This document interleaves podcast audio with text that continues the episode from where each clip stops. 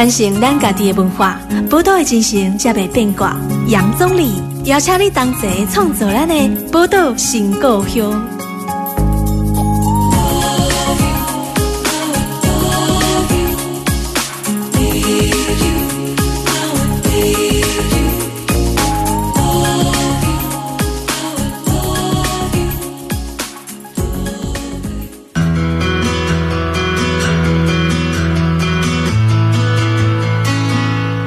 迎收听波特联播网 FM 九九点一大千电台，宝岛新故乡，大家好，我是总理。这礼拜我们波特新故乡哈，海公职人的新故乡单元哈，跟大家介绍一个很特殊的行业——网络电竞选手。网络电竞选手，今天哈，我们的这个现场邀请两位网络电竞的选手，要来跟听众朋友好好来聊一聊这个电竞产业，算是一个非常新兴而且很有发展潜力的行业了哈。首先，先欢迎哈这两位非常年轻的朋友。他们是红光科技大学电竞校队的选手吕志远跟郭义群，欢迎两位。主持人好，观众朋友大家好。今天邀请到这个志远跟义群哈，来跟听众朋友要聊电竞，因为电竞其实这几年是算在台湾也很蓬勃的发展，很多年轻的朋友哈，青少年朋友现在开始把电竞当做生涯目标。不过电竞到底是什么？可能咱这听众朋友吼，有的人有咧耍啦，啊，有的人可能嘛唔知影，想讲啊，逐工就耍电动游戏，安尼得用做选手，讲有遮简单，其实可能嘛无吼。所以邀请这两位少年朋友吼，跟咱听众朋友来分享伊的故事，是不是可以先请义群跟志远吼谈一下？就是说你们两位啊，从什么时候接触电竞呢？我是从幼稚园的时候开始碰电脑，就开始玩游戏。幼稚园。对啊，这么早？对啊，那个时候幼稚园玩什么游戏啊？玩 CS 射击游戏。那时候还很小，这样玩，呃，对，你会觉得说很有乐趣吗？会啊，那时候就有点离不开电脑，然后就沉溺在电脑里面了。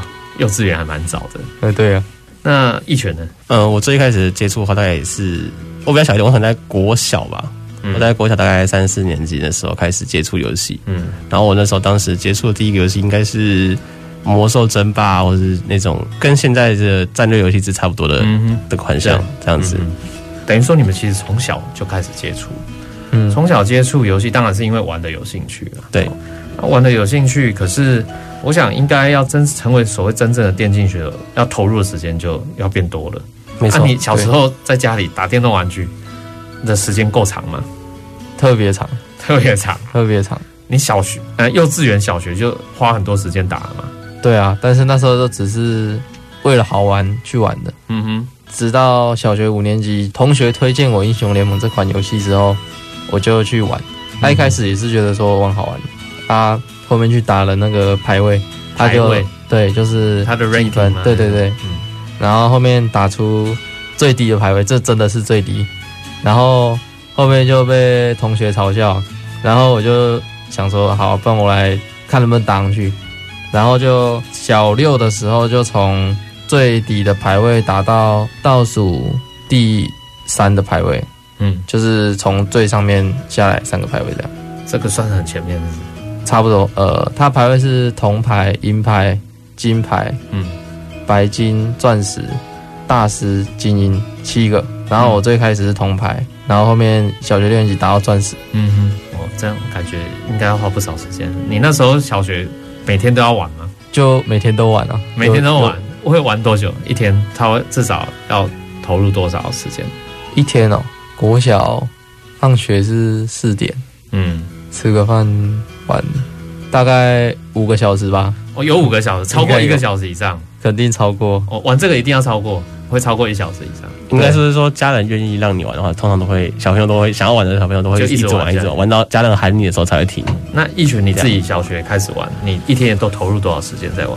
嗯，的话我自己是到，其实我到小学到国中之前家里是没有电脑的，对，所以那那怎么玩呢？那段时间我都是去网咖玩的，网咖 对，但是当时就是父母是不同意的，然后所以我都是就是小朋友叛叛逆，自己偷偷跑去玩啊，自己存钱然后自己去玩这样子。可是网咖就不能玩太久了，因为要花钱。对对对对，可是其实到后面到那边的其实我还算不错，因为我在那边当时的话，还是可能有有会有一些什么大哥哥大姐姐他们有的没的，嗯，他们会愿意开给我玩，就是自就是自然的开给我玩这样子。对，然后到了那段时间，可能上了国中之后，国小就是放学就开始家里有电脑之后，就是在国中，就一样。放学之后我就是直接回家，然后玩到要睡觉的时候。中间其实，在那段时间的话，我在游戏上的时间，反而在我现实的社交上面花的时间还要更多一点。是哈，对对对对。哎，那你一开始玩也是玩英雄联盟？最一开始玩是玩那个国中那时候，国中的那时候是还是玩那时候还是在玩魔兽争霸，就一样是属于战略游戏。是，就是其实跟现在的英雄联盟是同样的类型游戏，但是它的地图是不一样的这样子。后来一样，同学推荐我玩英雄联盟，我就来玩了。然后玩了之后，就发现还还不错。就是对于其他游戏来说，它属于在当时算是比较平衡的，所以说我会更喜欢玩这一款游戏。这样子，条件没有，这两位少年 gay 吼，他们真的是英雄出少年了，玩英雄联盟然后那从小就开始玩这些电竞游戏啊，电竞游戏他们其实投入时间还蛮长的，就是如果以每天来讲，至少要一个小时。为什么要谈这件事情？其实最近有一个新闻，在中国，中国呢官方哦，他们竟然祭出铁腕，开始限制未成年人上网这个玩游戏的时间。那规定什么？规定未成年只能在那个节日、假日的指定时段，还指定时段玩游戏。那这个政策如果严格执行的话，到底会怎么样呢？我是不知道。不过。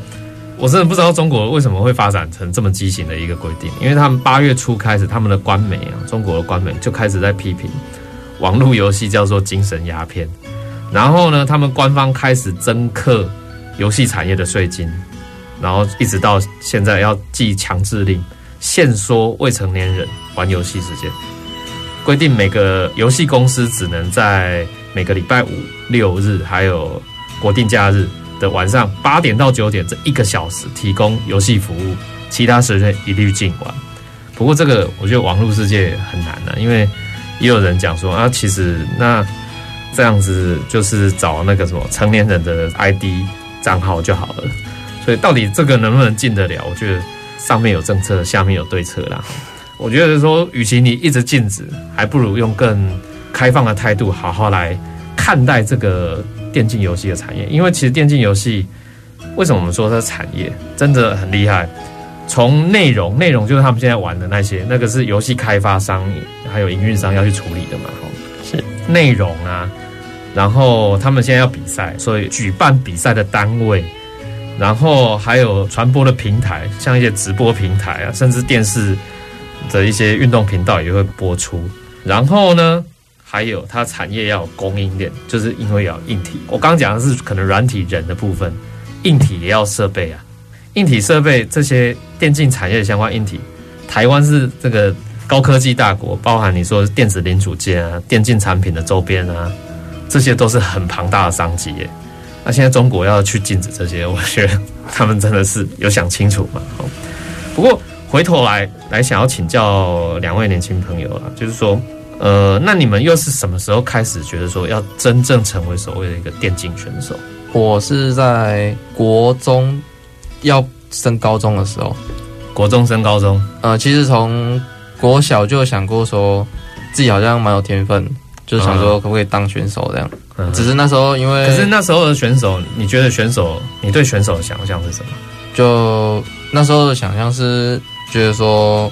可以在自己擅长的领域被大家看到，然后在那个比赛场上发光发热，就觉得很屌。嗯，会不会关注到？哎、欸，对对对，对。他因为小学只有想过，嗯，因为那时候那时候学校也都还没有什么电竞产业，什么电竞班，对，对，所以那时候也只有想而已。嗯，啊，直到国中要毕业的时候，才得知说青年高中有。开设那个电竞班。哦，青年高中有开设这个电竞班，哎，对对对，然后那时候就想说好，那就去读，然后就拼这样子，嗯嗯，啊，上了七年之后，高一到高二段时间就很努力练习，啊有打校队，然后后面高一到高二这段时间就去参加了那个选手的选秀，然后就进去 J Team 二队职业队了，哦，这算职业队的，对，嗯嗯。OK，可是如果以你进去，比如说青年高中电竞班，嗯，那电竞班来带打开龙电竞中就囧哎，没有，没有吗？我觉得很多都是想要混时间，就觉得这个比较好混进去哦。那真的。真的厉害的可能还没有。对，也不是说因为这是电竞班来的每个都很强的。哦，不会。不会。但是大家还是可以在里面去学技术，对，可以去练习嘛，互相交流。对啊，可以练到你变厉害，也有可能不厉害变成厉害。对，我也是突然高一高二突然进步一大截才哦，是啊，就是突然进步的。对啊，就打着打着就进步了，嗯嗯，就不好意思。OK，那一拳呢？你的经验来说是怎样？因为我从小就开始就很喜欢玩嘛，嗯，然后所以放学时间都在玩，然后甚甚至上了高中也一样在玩。然后那个当时我上高一的时候，我一样在只是单纯的用娱乐的方式在玩，娱乐方式来看待在玩而已。然后到了有一次在电视上看到了当时的职业比赛，可是它是比别的项目，嗯哼，另外的两个项目。那我之后才发现，原来游戏游戏有职业比赛，有职业选手，嗯哼。然后到了二零一二年的末期，台湾拿了一个世界冠军，嗯哼。当时我就在想，如果我也去碰他所谓的排位认可的时候，我大概是什么高度？然后我就开始去接触，但我接触就比较高一点，因为我我从小的时候就是玩这个类型的游戏，所以说我当时接触认可的时候，我发现。好像没有中想象中的那么难，嗯哼，然后我就开始一路打高，然后到最后我觉得说应该可以去，因为那时候已经开始在，我知道消息是大家已经开始在各个公司已经开始准备用一个试办的试办的职业队比赛，就是在电视上看到那个节目一样，对，然后我就抱着这样的心情，然后就往自己身上练习投入进去，然后到最后真的就是有被看到，有被相中，然后就就开始我的职业生涯，这个在在我。十六、十七岁的时候，等于说你念高中的时候就开始了职业生涯，对对对，就参加职业队，对。哦，所以其实两位哦都非常年轻，从大概高中的阶段就开始走向职业化的发展了。那这个职业化发展其实有一个很重要的前提，刚其实呃，我记得应该是一群你有讲过，比如说你在投入，你花很多时间在投入这个电竞，其实跟一般的人跟人面对面的这种社交。的关系时间就没有花那么多，你觉得这个会不会影响你日后在就是真的回到生活当中人跟人的，就是你一般的朋友这样社交圈会有影响吗？影响还是会有的，可是其实还是看每个人的个性，嗯，因为像是就算我，比如说我进入了一个职业队，当工会变宅男，没朋友啊，搞可怜。嗯，其实不太可能，就是看自己个人个性还是为主，因为主要就是说我进入了一个职业队里面，那我还是一样跟。一大堆人一起相处，还是要社交。对对，所以说在那里面，就是可能不一定是跟自己的队友交流，也有可能跟自己的教练，或是公司的主管，或是公司内部的人，嗯，就都还是会交流到。所以说，在社交这方面的话，其实没有在学校里面再早一点的进入公司，其实也还不错，也是会有其他的人呢，可以互相往来。对，那志远你呢？你觉得会影响到你的社交生活吗？就是打这个电竞的话，呃，我觉得。不会，不会影响到你的社交生活。对，因为你平常在玩，你会可，因为你要投入很多时间啊。但是你投入的时间，你打的时候，你可能会找朋友玩，哦、找朋友一起打，他、嗯啊、可能你也会认识很多网友。对，然后你还是会跟他们讲话、聊天什么的。嗯嗯嗯。所以不至于说打个游戏打到变自闭了 对嘛？哦，所以其实打这个游戏哈，打破一些可能很多人传统的刻板印象，其实他们。很多，尤其这个从事电竞游戏的这些选手，他们其实社交生活可是丰富的嘞，哈，就不要想说，哎，弄起宅男叫你省嘞，哈，宅男唔当安尼想了，哈。我们先休息一下，下一段节目马上回来。传承咱家己的文化，宝岛的精神才袂变卦。杨总理邀请你同齐创作咱的宝岛新故乡。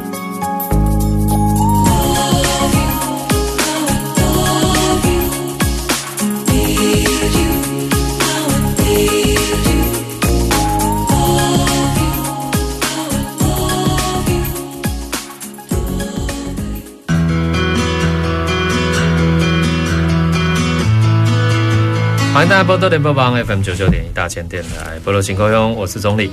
今天来波多新故乡为大家访问到咱百工职人的新故乡呢，网络电竞选手啊，两位年轻的电竞选手呢，他们是来自台中的哈弘光科技大学的电竞校队，分别是郭一群还有吕志远。刚刚这个一群跟志远都分享到说，他们以前是怎么开始去接触的啊，然后当然。呃，也有走向职业化，也提到说，还不是选手的时候，怎么去想象说要把这个当做真的是他的职业哦。可是其实我们知道说，哦，这个国家对于电竞的重视啊，其实在政策上面有一些改变。像二零一七年立法院是三读通过，电子竞技业纳入真正的就是运动产业。那电竞选手就比照其他运动项目啊，有国家队的选拔、培训赛事，还有国光奖章这些。那未来电竞选手除了战队的薪水、比赛奖金和代言收入，还有可能拿到国家的国光奖金哦。尤其像二零二二年有那个全运会，也有纳入这个电竞比赛项目了。是，所以电竞项目越来越被受到瞩目。那我想要。另外问了，因为刚刚都问到说，哎，你们那个还有问到你们的社交，大家觉得蛮是高朋友啊，磨砂应用。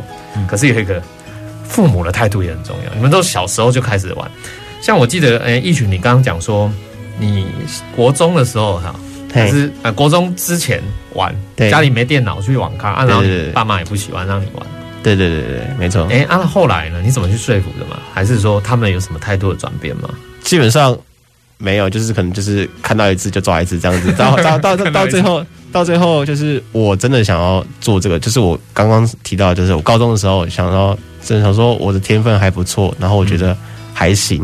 那我当下其实就跟我父亲讨论，就是我就很理性的跟他说，我很想，我我想做这个，我想当选手，嗯，然后我的实力我觉得我可以，嗯，那我休学一年。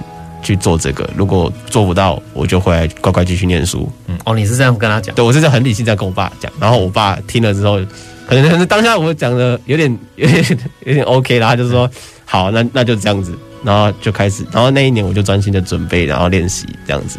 嗯，所以你沟通过程没有你想象中困难吗？其实没有，因为到后因为有花很多心理建设的时间去准备，说怎么跟爸妈讲这些。嗯，没有，我就是当下，我是属于那种挣扎，我会想想清楚我要怎么讲，想想好之后，我就去跟他讨论。嗯嗯啊，过是一个方案，不过后还有别的方案，你还有其他 备案，想说可以继续说服他们的。对啊，对啊，对啊。嗯哼，所以但是终究现在他们，因为你去参加比赛什么，很多成绩也让他们看到，所以他现在态度是有改变吗？嗯，其实加上你现在又在红光科大继续念书，然后继续比赛这样子。对啊，其其实，在我进入职业的第一年开始之后，我爸就是已经是支持，然后不会说一些反话啦，就是直接该干嘛就该干嘛，只要自己不要走歪就好，清楚你自己在做的事情，对对对，就好。算是支持的。对啊，呃，那这个志远呢？你自己父母这边，因为你说你幼稚园就开始玩了，对，而且你小时候也每天花很多时间在。在打，对啊，但玩到后来就变成爸妈一定都看得到啊，知道你花很多时间。然后玩到后面就变成说，家人会开始跟我说，不要都一直打电脑，要多花时间陪家人。啊，只是那时候也听不下去，那时候小孩还小嘛，就特别想玩。啊，直到后面我因为我是先参加选秀，然后才进去职业队嘛。嗯哼。然后那时候参加选秀之后，我是选到了。但是我是在我读高中那那个时候就已经是跟我家人说，我想当选手，因为你参加是电竞班了，所以就很清楚啊。对对对，就那时候已经先讲了。嗯，因为其实一开始读电竞班，家人也蛮反对。哦，蛮反对你读那个电竞班，为什么？就觉得这个好像没什么用，觉得好像没觉得没有没有出路。哎，对啊，对，大概就是这样。他就反对，可是反对以后现在的态度呢？现在的态度哦，嗯，就支持啊，要好好打。为什么会支持？你觉得那个很关键的原因是什么？因为那时候我读电竞班的时候，我记得我跟我家人说，也是说给我一年，我给你一年，哎，就高中，我说给我一年，如果我高一到高三时我没有打出东西，我就虽然我在电竞班，但是我就好好把那个课读完，这样。嗯哼，嗯，哦，所以。你你等于说也是要让他们能放心呐、啊，就是背水一战，背你自己有先做好说好，对啊，就背水一战嘛，说对，我一定要达到一个什么成绩或目标嘛，对啊，那、啊、你有没有想过说，万一你真的没达到目标，你还会继续吗？不会啊，直接死了心，乖乖读书，真的、哦、真的哦，所以这个父母的态度其实一开始都不是，两位都不是说很赞成的，都是后来因为看到你们有成绩以后。才转了支持。对，那你会觉得说，如果有跟你一样类似情况的其他的青少年朋友，好了，他们如果要投入像这样的一个电竞产业工作的时候，他们怎么跟家人沟通？你会给他们什么建议？来，那个一群讲一下。我个人的话，我会觉得他们要先评估自己的实力，就是。比如说，像刚刚志远有提到说，这个游戏里面有七个排位，嗯，可是当你是属于在可能比较下层的三四个、第四、第五的时候，对，基本上我会建议小朋友们就是不要浪费时间，你可以娱乐的玩没关系，就是当做娱乐一部分，对，但是不要想着说当选手，除非他一样跟志远一样娱乐娱乐到一半突然变到前二、前三的排位的时候，那我觉得那可以，那可以接受，你可以继续稍微多练习一下，嗯，对啊。就是看个人的小朋友的游戏水平啊，就一样很正很简单的一句话，因为选手就是游戏水平，那你的游戏水平，有很多人就会觉得说，我现在还比较低，嗯，啊，可能我过两年我就我就很强了，嗯，但是他会有这种想法，大部分会有这些想法，可是其实没有，过两年还是没有，对不对？因为其实这个游戏就跟它还是有一个难度在，就是一样的难度，对对对，就是有些人可能是在单纯就是在学习上面，或者是在手术上面，可是。你认真玩游戏的话，就跟其实就跟念书一样，你只是单纯的在看书，还是你只是有认真的去解读它每一句话的意思，把书读进去？对，那是不一样的。就跟这个游戏也是一样，你是你只是单纯的在玩游戏，还是你有认真的在学这个游戏里面什么东西该注意，什么东西该小心的？嗯嗯，对啊，像现在基本上每个人的操作都会是一样的，其实就跟。举例还来说好了，打篮球来说，如果两边的两边所有人的实力，什么投篮啊、跑位什么有的没，都是都是一样的，那比的就是战术跟个人的执行能力而已。嗯、对对啊，所以说在这当下，就是看自己小朋友有没有办法把游戏里面的东西完完全全掌握在里面。嗯嗯，对啊。哎、欸，那志远，你会给想要投入的小朋友们会有什么想法？嗯，就是我觉得。如果你真的想要当电竞选手，那你就要看得到你自己在进步。你不能说有那种觉得自己几年后就会很强这种想法，因为这种想法很不切实际。可是他要给自己一个目标，就像你也会给你的目标。是啊，但是在这个过程，你要看到你自己有没有进步，我要看，而不要说一直盲目的去坚持这个东西，因为这个很浪费时间，因为。读电竞班也很多人都是来混学分的，嗯，所以我觉得说，真的想当电竞选手的话，就也不是每个人都可以当啊，这真的是有个天分，嗯哼，有些人打了几千场都还是没办法打到大师或精英，嗯哼，那我觉得有时候要早点认清事实啊，对，虽然这个话不好听，不会有人想听这种话，但是就是这样，事实就是这样，嗯哼，对啊，所以成为电竞选手不容易的，不是。因为我觉得电竞选手，呃，当你真正成为电竞选手，除了你在从事项目上面的表现，当然很重要。你要你刚刚讲，一方面天分，一方面是你真的是投入时间以后，你要真的可以达到你达到了那个层级目标，那个很重要。所以不是每个人都有办法。而且另外一个，其实真正当一个职业电竞选手，其实没有大家想象的那么光鲜亮丽，对不对？对对，可以谈一下吗？哦，志远来谈一下好了。呃，在我那时候选秀被选到的时候，有两支队伍找我，我先去第一支 AHQ，然后去了之后，我去那边测试一个月，那时候我才第一次真正了解到说，电竞选手每天练习量，才知道说，原来电竞选手不是我想象的那样，哦，就是真的就是每天起床一直打一直打，打到休息时间，再然后就是睡觉嘛。对，但是因为这感觉跟你平常自己想玩再玩跟啊、嗯、那种感觉不一样，嗯、但是它是每天都一定要做的事情，就像是在学校练球的概念。你如果参加校队，你就要一直不断练球，也是那种道理，对不对？对对，而且重点是，因为你当上选手，你测试那一个月，你不能说你在打积分的时候，你不能想干嘛就干嘛，你要一直以赢为目的。就因为有时候玩游戏就还是会想要放松，就随便玩嘛。嗯，对，但是娱乐嘛，对对对，但是当上选手之后，那测试一个月，就是觉得说，那一个月我就已经在思考说，这是不是我想要的？嗯、那时候我也蛮懵的。你那时候那个几岁？十六还十七的样子？嗯哼，说高中嘛，嗯、高一快高那边。对，所以这个真的，其实电竞选手不是很多小朋友想象中哦。这个很表面上光鲜亮丽这样。对啊，那时候我也是先把那一个月打完，但是这段过程我一直在思考，说我到底要不要打？嗯嗯，因为突然发现说这跟我想象好像不一样。嗯哼，但是后面不去再这么坚持当选手的时候，才发现说其实也没有事情做，因为也坚持这么久了。嗯哼，所以到最后才发现说，那还是去当选手好了。嗯，因为当你静下心，你完全没事做的时候，你还是会想要去碰这个游戏。对，呃，然后会想要打高你的分数，证明你比别人强。嗯哼，对。欸，那一拳呢？有一些。就是年轻朋友啊，就觉得说啊，这个很光鲜亮丽，他也想要当电竞选手。你觉得呢？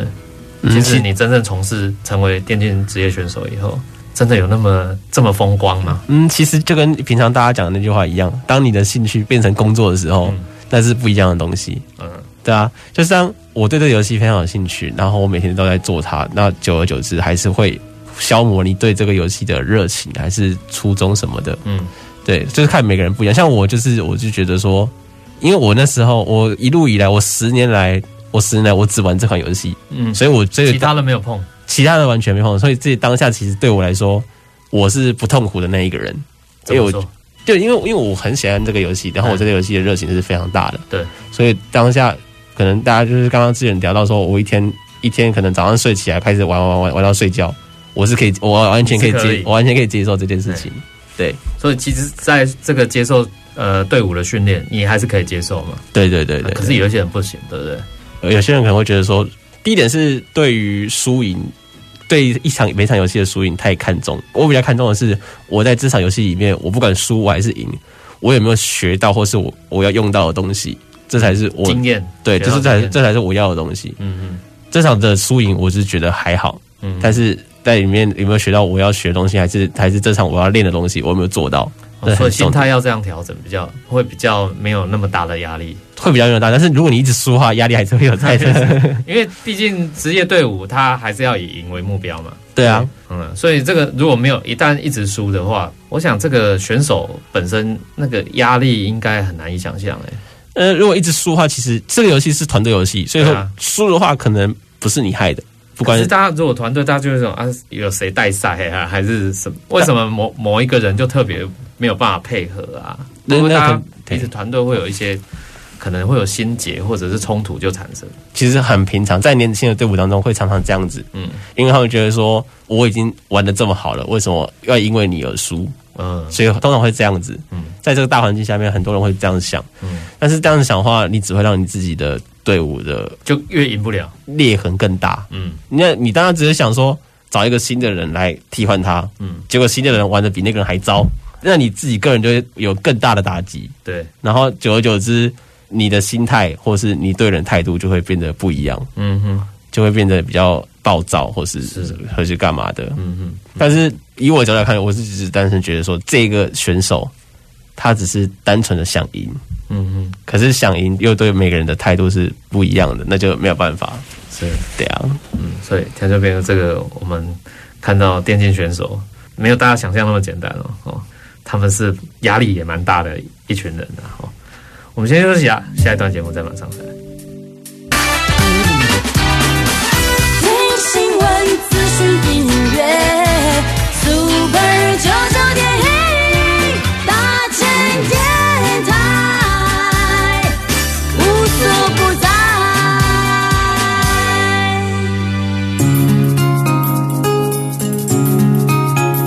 传承咱家己的文化，宝岛的精神才袂变卦。杨总理邀请你同齐创作咱的宝岛新故乡。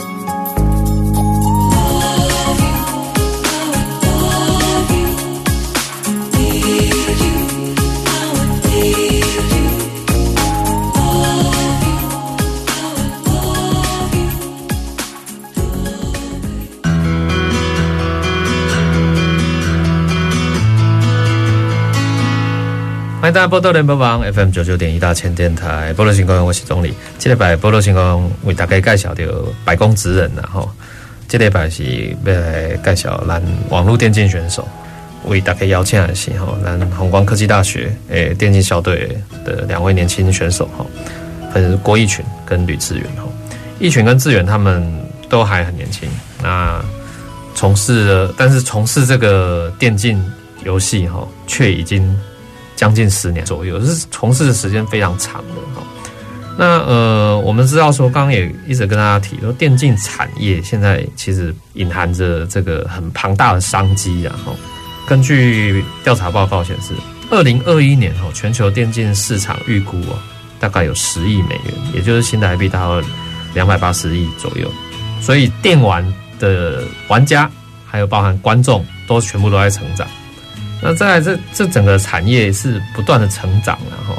那也就是让很多人就哦看到这个成长，大人可能就去买股票，电竞产业相关的哦产业概念股哦，然后小孩子就会觉得说啊，当然不一定是买股票，然后就投入嘛电竞产业哦，尤其像是这个以全球电竞参与人数哦，我看那个区域的比重来讲，亚太地区还反而是全世界最多的，占一半以上，然后其次才是欧洲或北美。所以亚太地区算是这个整个产业里面最大的一块。那呃，刚刚也提到说，可能有一些年轻朋友也想要投入，可是其实并不是大家想象中这么的光鲜亮丽，其实是很辛苦的。刚刚志远跟一群啊都有提到哦。那可不可以请志远跟一群你们也再提一下？就是说，其实现在很多人要投入，那你们投入，你们自己应该也有本身的一些相关的规划，就是生涯规划，因为其实好像。呃，现在真正从事电竞选手，他可以做多久啊？大概真的久的话，我是有看过到三十岁的，嗯，也是三十岁也是很年轻啊，对。但是人生是人生嗯不止这样，嗯，对，要可能三十岁。你那时候要做电竞选手，你觉得除了电竞选手，你有什么规划吗？万一有一天你要退休了，哦，我第一个想到的就是直播组，嗯，直播组，然后或是 YouTuber。YouTuber 去运用你当选手那时候，如果你当选手那时候名气够的话，你去运用你当时候的名气，然后去发展你的直播的对。部分，或者是频道的部分。对，那这个一群人在规划方面的话，就一样刚刚提到，就是其实选手就是要打出自己的身价，打出自己的名气，然后但就像你后续才会有一些什么代言啊，或者是直播啊，或者是。甚至是站在后勤，有的没有的，这些都是在你自己个人，你必须把你的能力凸显出来、展现出来，才有办法做到的一些规划。不然，其实大部分真的过了两年、三年的人，只能另谋出路。说认真的，或者对，这就是这样。对，呃，像这个，如果以你们的这个黄金生涯年龄，哦，就是大概都是我看是在三十岁以下，哦，就是选手都在三十岁以下。嗯，那可是如果我们来看选手本身，哈，就是说。可不可以也跟听众朋友来谈一下？比如说志远，你一天的电竞选手的生活是什么？一天的话，现在在学校通常学校练习室二十四小时，二十四小时开放。呃，对，都可以去练习。嗯哼啊，像我自己就是中午买个饭就直接带去练习室打。嗯哼啊，打到大概晚上十点十一点就先撤退了。啊，但是如果不是鬼月的话，我通常打到凌晨。嗯哼，然后。再睡到大概下午一两点那边，就几乎天天都这样，就一直打一直打。一天投入的时间应该也有八个小时以上吧？呃，这样算起来，假如一点去，然后凌晨两三点走，是十二十三吧？嗯，就是一直打。嗯，这个打的过程其实就是在训练。对啊，就是一直打排位，打排位，嗯，把你的排位打高这样。嗯哼，这个算是在学校校队的啦。对，但是在职业队差不多。那志远呢？你过去呃参与这些职业队，你你一天是怎么过的？如果在职业队，嗯，在职业队的话，现在以现在职业队的生活方式，就是呃，你大概睡到十十一点，通常是睡到十一点，然后他会要求你起来起床去梳洗、吃午餐，把午餐吃一吃，然后到了下午一点的话，会有个训练赛，训练赛通常每个每个职业队训练赛时间大概是两到三个小时，所以说你一点到四点大概是在打训练赛。然后四点到六点之间是你个人的练习时间，然后六点到了就是再去吃饭，吃到七点，然后再打一个训练赛，大概打到十点，十点之后就是你个人，然后然后你个人练习练习到十一点十二点，嗯哼，然后三三点前会要求你去休息。这个职业队感觉是算蛮规律的，它就是一个规律的时间表，嗯，对啊。就照表操课。对对对对对，然后每天一直重复，一直重复，一直重复，一直重复，一直重复。没有放假吗？基本上很少有放假。如果在比赛期间的话，基本上就是，嗯，依照联赛的制度来说的话，通常都是比赛结束的后一天放一天假，嗯，通常都是这样子啊。嗯，就可能比如说这个礼拜五六日，五六日里面三天里面，我们是礼拜六还是礼拜日的比赛？对，然后下个比赛就是下一周嘛。嗯，所以说可能礼拜六有比赛打完之后，那就放假；礼拜日就放假。嗯，然后礼拜一开始继续照表。或者是礼拜日有比赛，那就礼拜一放假，然后礼拜二开始继续照表。嗯哼，对啊，哦，所以这个真的是一份工作的概念，就是它是一个职业啊，啊，所以你就没有太多休息的的机会，就是通常就是一个礼拜就放一天这样子。嗯哼，对啊，OK，所以这个电竞哦，真的是职业化就是这样，你的职业队伍也是哦。可是现在其实呃，电竞的来讲的话，因为大部分人都是很年轻投入，所以其实现在国内有不少的学校。有开设相关的科系啊，或班级，是像你们在红光也有参与这样子嘛？哦，对，算是附属的一个班级嘛。哦，那你刚刚讲你高中也是，你觉得呃，现在学校开设这样的科系班级的话，对于台湾的这个电竞的发展呢，尤其在课程上面的训练也好，课程的发展，对你们来讲是有帮助吗？有，一定是有帮助的，嗯、也会帮助说不太了解这块的小朋友，可能他就会哦去了解说哦，原来电竞里面包含这么多东西，嗯、然后他可能也会了解到说，不止有可以选手的可以当，他可能也可以说，假如附属的是附属在广设，他可能可以去画画什么，然后就以后就可能去设计电竞键盘、电竞滑鼠什么的哦，就游戏的研发嘛，哎，对对对，嗯，那种。硬体类的东西，嗯、对。那一筌你觉得呢？就是有现在有学校资源在投入开设这些班级科系，嗯、这个对于选手的发展有好处吗？如果是单以选手的角度来看呢、啊，嗯、我是觉得这完全没有必要。哦，没必要。就是对于我来说，其实每间学校开这个社专班的，我我自己觉得他只是为了招招募，对对对对对，他、嗯、只是为了吸收新新生。嗯，但是大部分的新生。就因为因为像一样，相信很多小朋友就受了那些电竞产业的影响，嗯，就觉得说我每个人我都可以当选手，我我只要一直打游戏就可以把这个学历拿到有的没的。他们是抱持这样的心态来念这个科系的话，我就觉得非常的浪费。嗯嗯，对，因为他可以分时间去做更多的事情。嗯，对，因为基本上每一个学校的选手选手选拔了来讲是在开学前，正常来说，我觉得应该是要在开学前，但是。我知道大部分学校都是在开学后才会做这件事情。哦，因为你在开学后这件事情，就等于说，就算你这个人没有上，他还是我已经招收的学生了。对啊，对学校来说是没有影响的。对，所以当然，可是所以所以其实大部分学校也是愿意这样做，会比较好一点。嗯哼。然后，当你招选手的选拔选拔完之后，就只能说，其实就跟你一开刚刚刚刚说的电竞专班是属于分开的。嗯哼。因为你大部分时间都会在训练室里面，而不是在教室里面。哎，对。对啊，所以说其实这个对选手来说，我是觉得还好。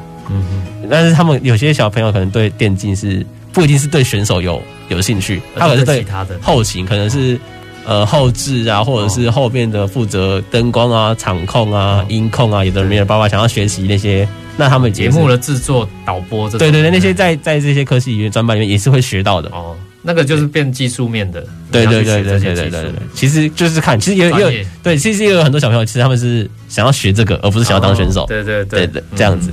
对，所以其实呃，整个电竞产业，我刚刚也讲，这样听起来包含这个影音的后置，对对对，影音的后置啊，哈啊，你要去剪一些片子也好，剪辑啊，然后包含你要去做游戏的一些呃，你说要设计，你说灯光那些也是嘛，就是等于是啊。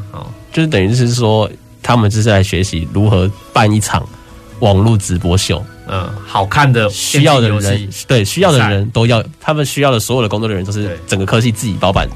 对对啊，所以真正的好，就是说，呃，大家不要觉得说去投入这个相关的电竞科技专班，每个人都是要当选手。对，而是说这样的一个电竞的专班里面，其实是必须要把它当产业来看，产业就有不同的分工啊。对，就是大家有不同的分工，因为不可能说。每个人全部都在玩，啊，没有人做其他的事情，这也不对。哎，没，所以呃有那个分工的专业化要去处理。所以呃，如果真的有想要投入的，也许你真的不是在行是玩游戏本身，而是你有其他的你喜欢游戏，可是游戏需要有其他的专业投入，你可以去发展那一个专业。对对对对，好，所以我觉得这个部分是大家觉得说，如果未来想要投入的人可以参考的地方了。那最后我想要再请教两位，你们认为啊，就是说如果因为我刚刚讲说，现在好像全运会明年是把电竞项目纳进去嘛，嗯，对。然后包含二零二二年中国的杭州亚运也把电竞当做正式比赛项目。当然，现在台湾把电竞然后纳入到可以有国光奖章等等这样子，国家队选拔有相关的。那你觉得说整体台湾要发展电竞呢？从你选手的立场，你觉得怎么样可以制度上可以更去保障选手的一些工作上的福利？